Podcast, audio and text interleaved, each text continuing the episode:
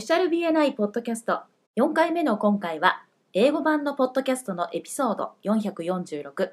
Why is the Palms Report important? のトピックをもとにお送りしていきます。はい、それではまず、パームズレポートの基本的なことについてご説明をさせていただきたいと思います。パームズレポートの名前の由来ですけども、5つの頭文字を取っています。まず、出席を意味するプレゼントの P、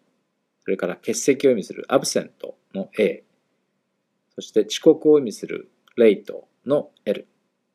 これは相対も同じカテゴリーになりますね。そして医療欠席を意味するメディカルリーブの M。最後に代理出席を意味するサブスティチュートの S。それぞれ P, A, L, M, S の頭文字を取ってパームズレポートと呼ばれています。これはチャプターごとに作られる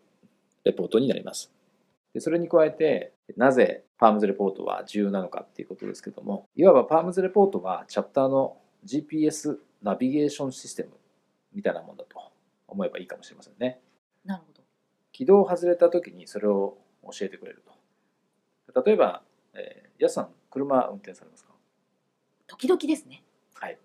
じゃあ、GPS、ナビのついた車を運転されたことはありますか？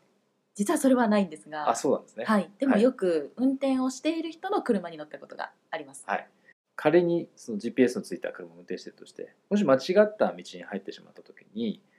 当然そのシステムはそれを教えてくれますよね。はい。で、チャプターにとってそのパームズレポートも同じ役割を果たしてくれます。チャプターのどこに問題があるかっていうことを教えてくれる、そういうシステムになりますね。例えば最近欠席が多いとか、あるいは代理出席、えー遅刻等が多いというようなことを教えてくれます。でそれに加えて、リファーラルを与えた件数だったりとか、受けた件数なんかも教えてくれます。やっぱりこの数字をつけていくっていうんですかね。あのこれはあのチャプターのメンバー一人一人のですね、アカウンタビリティっていうんでしょうか。そのビジネスを目的とした会であるがゆえに、その数字を無視するわけにはやっぱりいかないと思うんですね。そのアカウンタビリティを保持するのに数字を必ずトラッキングしていくとことが大切、チャプターにおいてもすごく大切なことになります。エピソードの中で、マイズナ博士は毎日日報を受け取っていて、その日報には世界中のメンバー数とチャプター数が記されているというふうに言っています。で実は私もですね、世界中のは分かりませんけれども、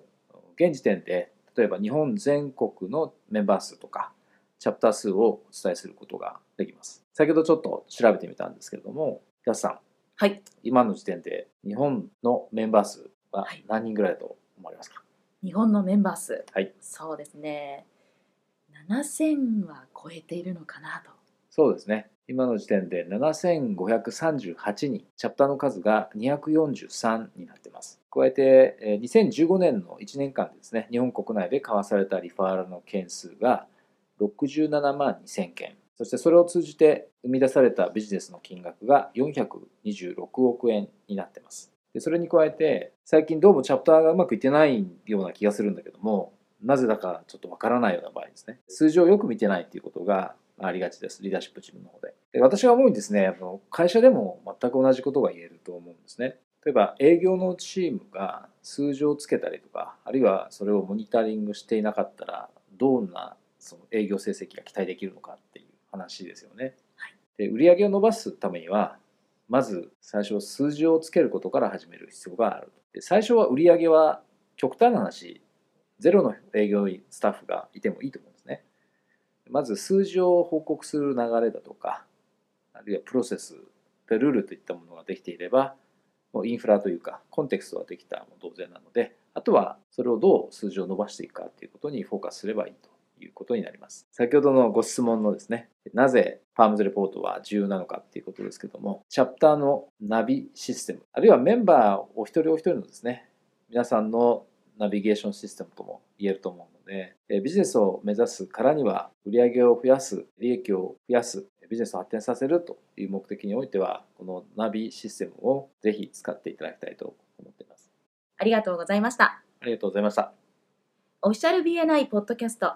第4回。今回も BNI ジャパンナショナルディレクターの大野代表と私 BNI メンバーの安さやかでお送りしました。次回もオフィシャル BNI ポッドキャストでお会いしましょう。See you next week!